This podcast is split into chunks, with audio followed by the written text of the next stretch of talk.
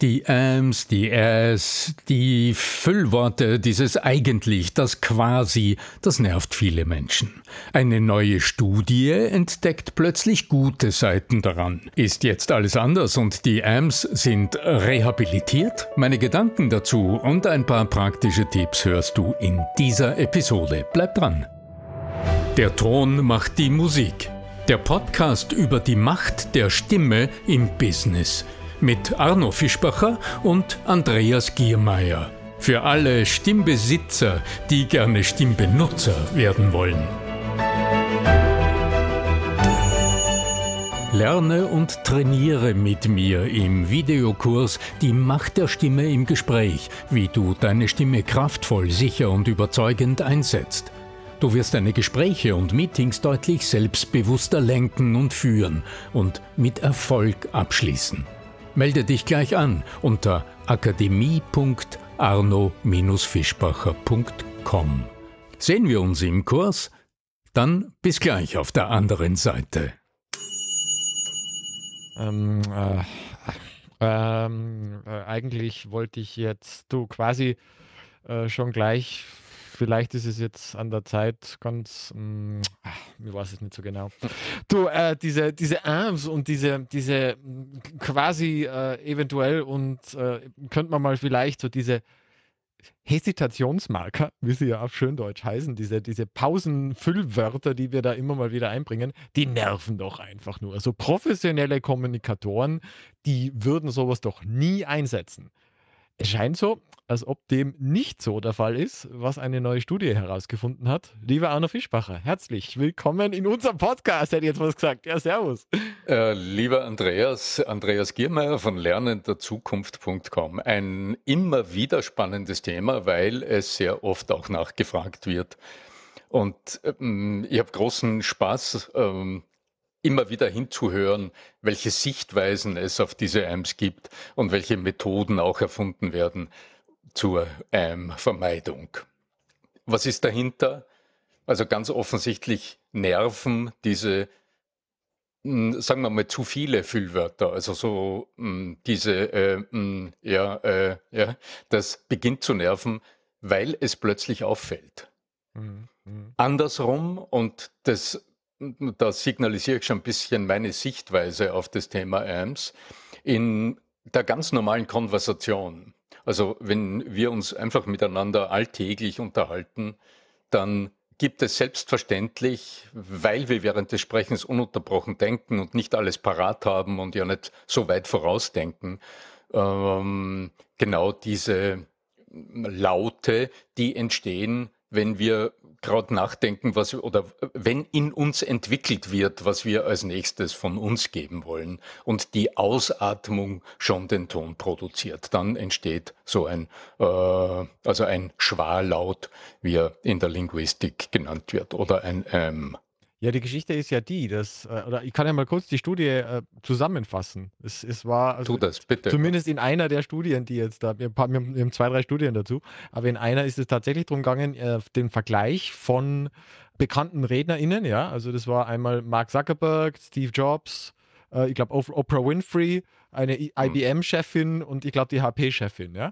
Hewlett Packard. Genau, und die haben das sie. Ist die die Studie von der Kerstin Fischer aus 2017. Genau, und die haben verglichen, wie diese Sprecherinnen auf die auf Testteilnehmerinnen, also auf Testzuhörer in Anführungszeichen in der Studie wirken. Ja? Und haben diese Leute jeweils beurteilen lassen, ob sie äh, charismatisch auf sie wirken, ob sie sympathisch wirken. All diese, diese, diese Referenzgeschichten, die man, wo man sich denken würde, ja, okay, eigentlich je weniger Arm, desto professioneller, desto charismatischer, desto besser wirkt dieser Mann oder diese Frau.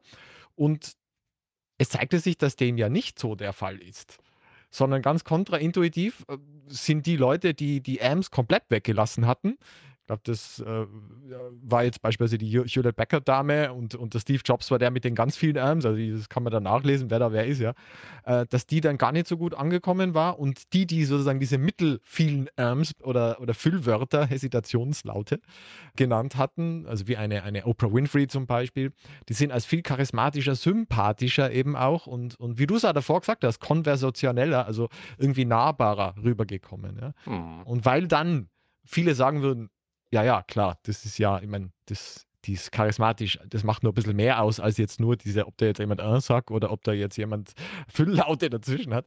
Dann haben sie dasselbe Experiment noch einmal nachgestellt mit, äh, mit, äh, Schatz bin ja wieder, mit gefühlslosen Robotern. Also die waren wirklich Roboter, haben sie gegenübergesetzt, die dann äh, gespielt haben mit einem anderen, die äh, in einem Spiel waren mit einem anderen und immer mal wieder was erklärt haben. Ja? Einmal mit Arms und einmal ohne Arms. Und auch diese Videos, also ein Video mit Arms und ein Video ohne Arms, äh, wurde angefertigt und dann Leuten vorgespielt, 900 an der Zahl.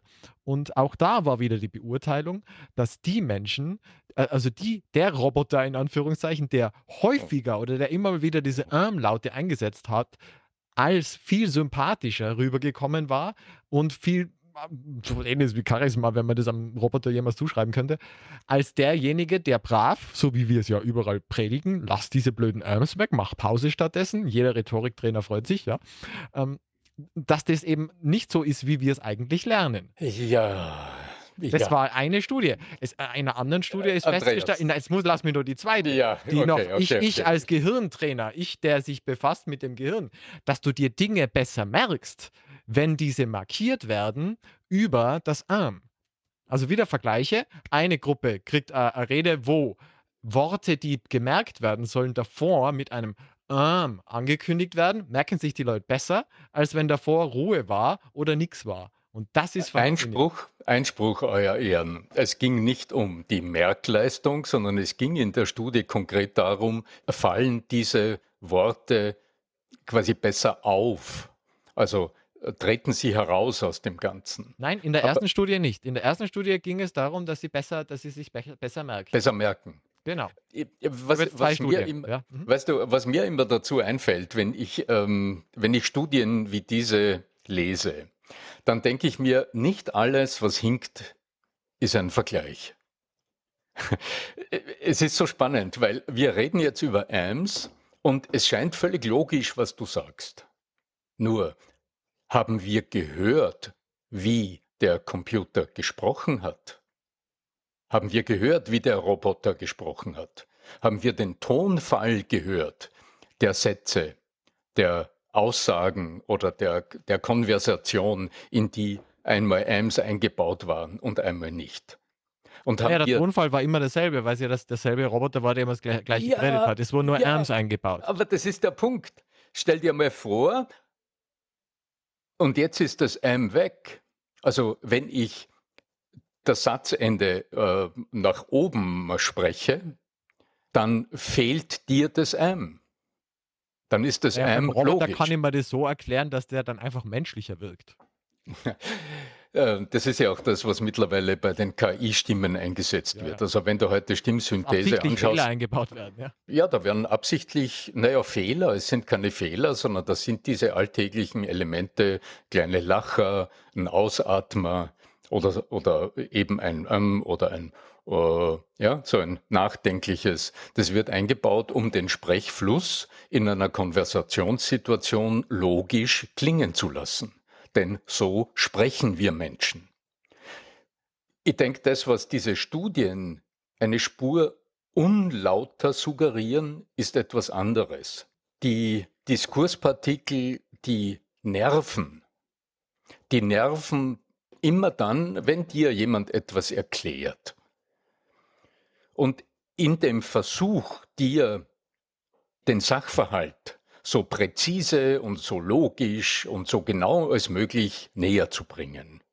Das ist die Situation, die sich in sehr, sehr vielen Präsentationen, in sehr vielen Reden abbildet, wo du Menschen auf der Bühne siehst oder Menschen gerade etwas erklären hörst, die wirklich sich bemühen, voll inhaltlich, präzise das, was sie vorbereitet haben, richtig zu sagen. Dadurch setzt, äh, ist der Mensch unter einem bestimmten Leistungsdruck gesetzt. Man ist nicht im Dialog mit den Zuhörern und dadurch entstehen Sprechmuster, die die nervenden AMs produzieren. Die AMs in den Alltagsgesprächen, die würden dir nie auffallen, würde dich nicht jemand zum Beispiel durch eine Aufnahme und sagt, achte darauf, die würden dir nicht einmal auffallen. Denn die tragen dazu bei, dass du dich in Beziehung, also stark in Beziehung zum anderen fühlst, der gerade, der oder die gerade mit dir spricht. In der Redesituation allerdings, und das ist auch jede Erklärstrecke in einem Gespräch. Überall dort, wo du dem anderen gerade etwas erzählst oder etwas erklärst.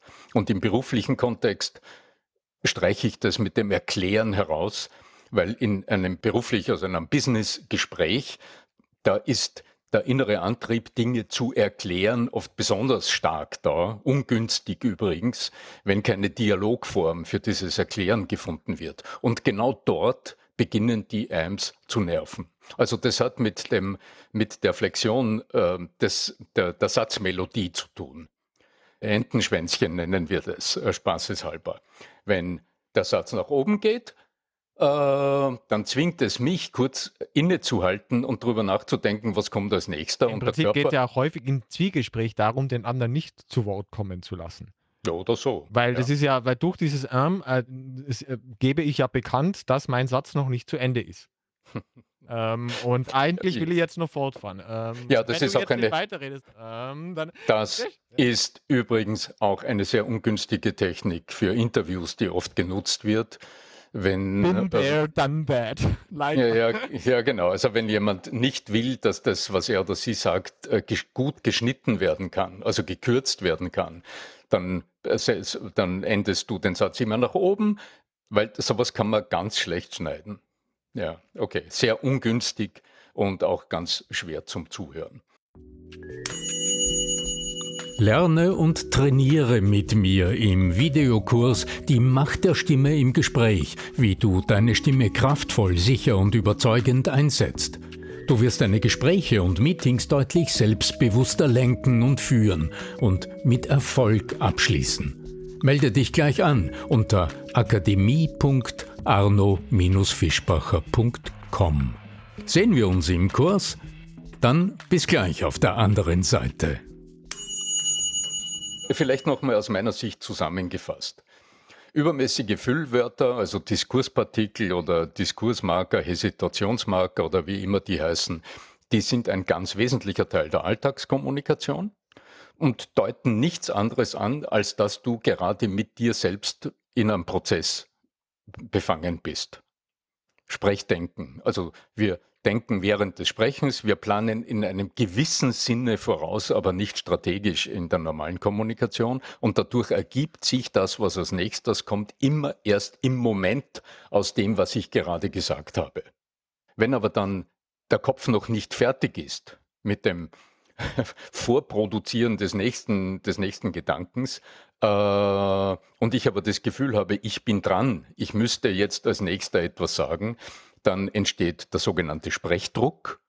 Also dieses innere bereits Aufbäumen des Organismus, die Atmung schaltet auf Ausatmung um, in der, im Kehlkopf schließen die Stimmlippen bereits, äh, es entsteht so ein Platzhalterton und das ist das, was wir als Diskurspartikel nicht schätzen in der Erklär- oder Redesituation. Wobei als Diskurspartikel in diesen Studien eben auch solcherlei äh, Aussagen wie ähm, eigentlich, vielleicht, also diese ganzen Füllwörter quasi, äh, ja. das gehört ja auch mit dazu. Das sind ja auch nur so, ja, wie man halt sagt, um einen Satz länger zu machen. Ist aber linguistisch gesehen, ist es unscharf, denn das eine Phänomen hat mit dem anderen nicht unmittelbar etwas zu tun.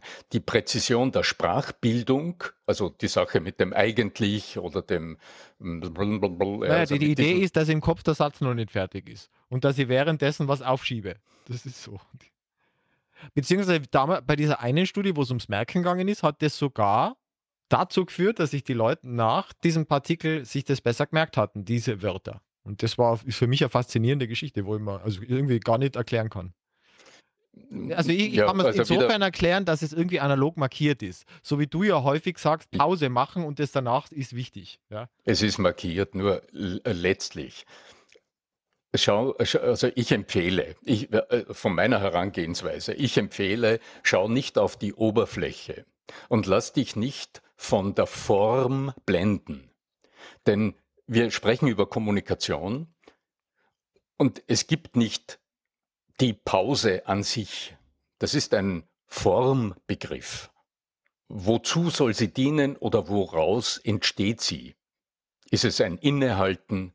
Ist es ein den anderen neugierig machen?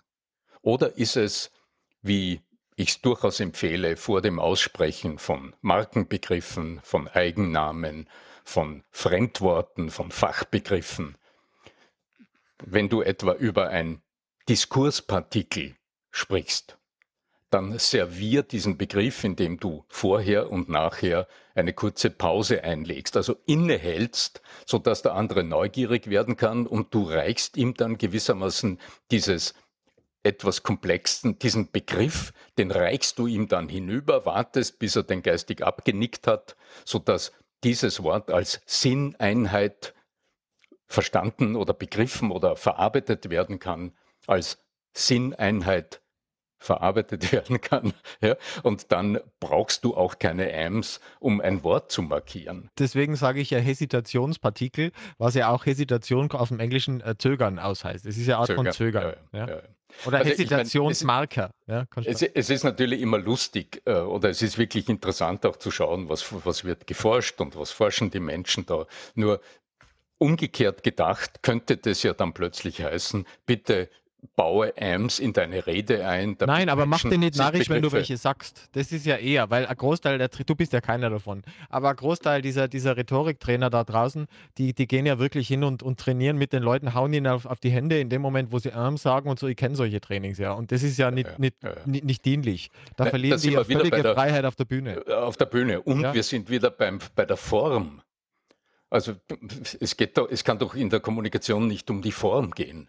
Also ja, Arno, Form, das sagst die, du, aber 99 ja, die, der anderen Trainer die, sind anders unterwegs. Die ja. Form kann doch ja. nur immer Ausdruck eines Wollens sein. Absolut, da sind wir ja, deswegen sind wir, da bin ich völlig auf deiner Seite. Form follows function. Und jetzt noch ein letztes, nämlich, wenn man mehr von dieser Form lernen will, wohin geht man dann? Du hast ja jetzt diese tolle neue Academy. Ja, also wer sich interessiert, äh, ich sag mal so, wenn du jetzt zu jenen gehörst, die äh, Rückmeldung kriegen, jemand sei genervt, Zuhörerinnen seien genervt von zu vielen Amps, dann, ja, dann guck mal in meine Voice Sales Akademie.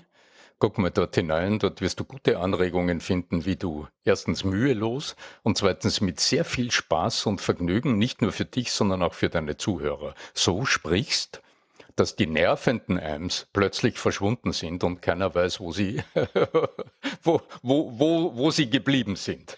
und, du bist, yeah? und du bist äh, äh, in der Zusammenarbeit mit mir nie aufgefordert, darüber nachzudenken, wie du etwas weglässt, weil das ist handlungspraktischer Unsinn. ja, und wohin gehen wir da? Ja, Sag ich würde sagen, dann gehst du ganz einfach auf akademie.arno-fischbacher.com mhm. und da empfängt dich eine Landingpage, wie das so schön heißt, denke ich, gründlich informiert und die dir die Möglichkeit gibt, für einen Euro, ein kleiner Schritt, mit dem du dokumentierst, dass es dich wirklich interessiert. Äh, du buchst dich da um einen Euro ein und hast dann die Möglichkeit, 14 Tage lang den ersten Kurs in der Voice Sales Akademie vollständig zu nutzen, anzuschauen, zu lesen und wirst gechallenged von mir, also du wirst wirklich herausgefordert von mir. Du kriegst jeden Tag eine kleine Aufgabe, die dich innerhalb der 14 Tage dieser Testversion der Voice Sales Akademie durch einen Entwicklungsprozess führt. Und wenn du die Herausforderung annimmst, die ich dir hier da anbiete, dann garantiere ich dir, dass du am Ende dieser 14 Tage besser sprichst, interessanter klingst und noch viel mehr Spaß hast beim Reden und in Gesprächen als vorher. In diesem Sinne, mein lieber Arne Fischbacher, ich bedanke mich ganz herzlich bei dir und freue mich auf weiteres und wir freuen uns auch über Bewertungen eurerseits auf Apple, iTunes, Soundcloud und wo überall auch sonst noch wunderbare Bewertungen möglich sind. In diesem Sinne, alles so Liebe und die Verabschiedungsworte wie immer dir. Ganz klar, möge die Macht der Stimme mit euch sein. Euer Arno Fischbacher.